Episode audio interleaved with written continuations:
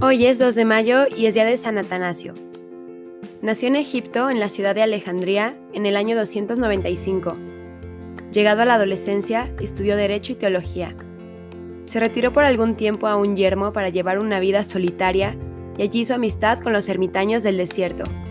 Cuando volvió a la ciudad, se dedicó totalmente al servicio de Dios. Era la época en que Arrio, clérigo de Alejandría, confundía a los fieles con su interpretación herética de que Cristo no era Dios por naturaleza.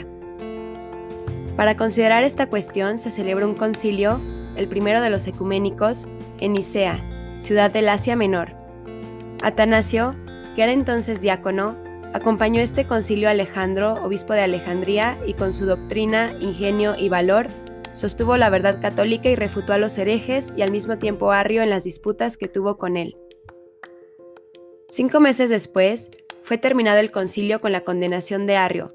Murió San Alejandro y Atanasio fue elegido patriarca de Alejandría. Los arrianos no dejaron de perseguirlo y apelaron a todos los medios para echarlo de la ciudad e incluso de Oriente.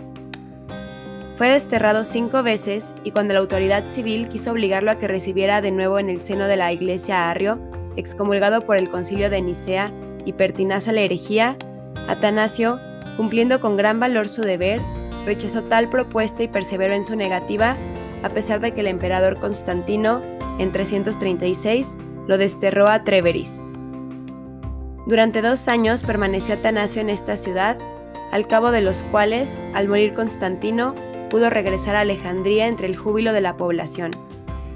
Inmediatamente renovó con energía la lucha contra los arrianos y por segunda vez, en el 342, tuvo que emprender el camino del destierro que lo condujo a Roma.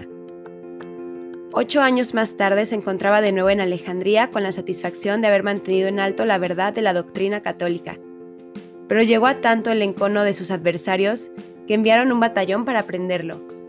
Providencialmente, Atanasio logró escapar y refugiarse en el desierto de Egipto, donde le dieron asilo durante seis años los anacoretas, hasta que pudo volver a reintegrarse en su sede episcopal pero a los cuatro meses tuvo que huir de nuevo. Después de un cuarto retorno, se vio obligado en el año 362 a huir por quinta vez. Finalmente, pasada aquella furia, pudo vivir en paz en su sede.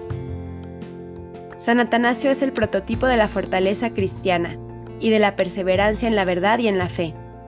Falleció el 2 de mayo del año 373. Escribió numerosas obras muy estimadas por las cuales ha merecido el honroso título de doctor de la Iglesia. Atanasio nos dio un claro ejemplo de lo que puede obtener una persona que reconoce la divinidad de nuestro Salvador, de la fortaleza, de la fe en Él y no en los hombres, y de perseverar siempre en la verdad, y de cómo alimentándonos de la palabra de Dios vivimos tranquilos, en paz y en gracia. Dios Todopoderoso y Eterno, que hiciste de tu obispo San Atanasio un preclaro defensor de la divinidad de tu Hijo. Concédenos en tu bondad que, fortalecidos con su doctrina y protección, te conozcamos y te amemos cada vez más plenamente.